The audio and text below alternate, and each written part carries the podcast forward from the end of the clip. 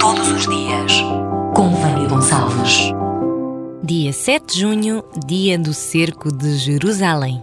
Neste dia marca-se o início do cerco de Jerusalém durante a Primeira Cruzada. Com a conquista de Jerusalém, a Cruzada cumpriu os seus objetivos e foi estabelecido o Reino Latino de Jerusalém, que permaneceria uma entidade geopolítica na Palestina durante quase dois séculos. A 7 de junho de 1099, os cruzados chegaram finalmente a Jerusalém, acampando no exterior da cidade. O exército cristão ficará reduzido a cerca de 1200 a 1500 1.500 cavaleiros e 12 mil a 20 mil soldados de infantaria, carentes de armas e provisões. Tal como em Antioquia, Jerusalém foi sujeita a um cerco no qual os sitiadores terão sofrido tanto ou mais que os sitiados, devido à falta de alimentos e água.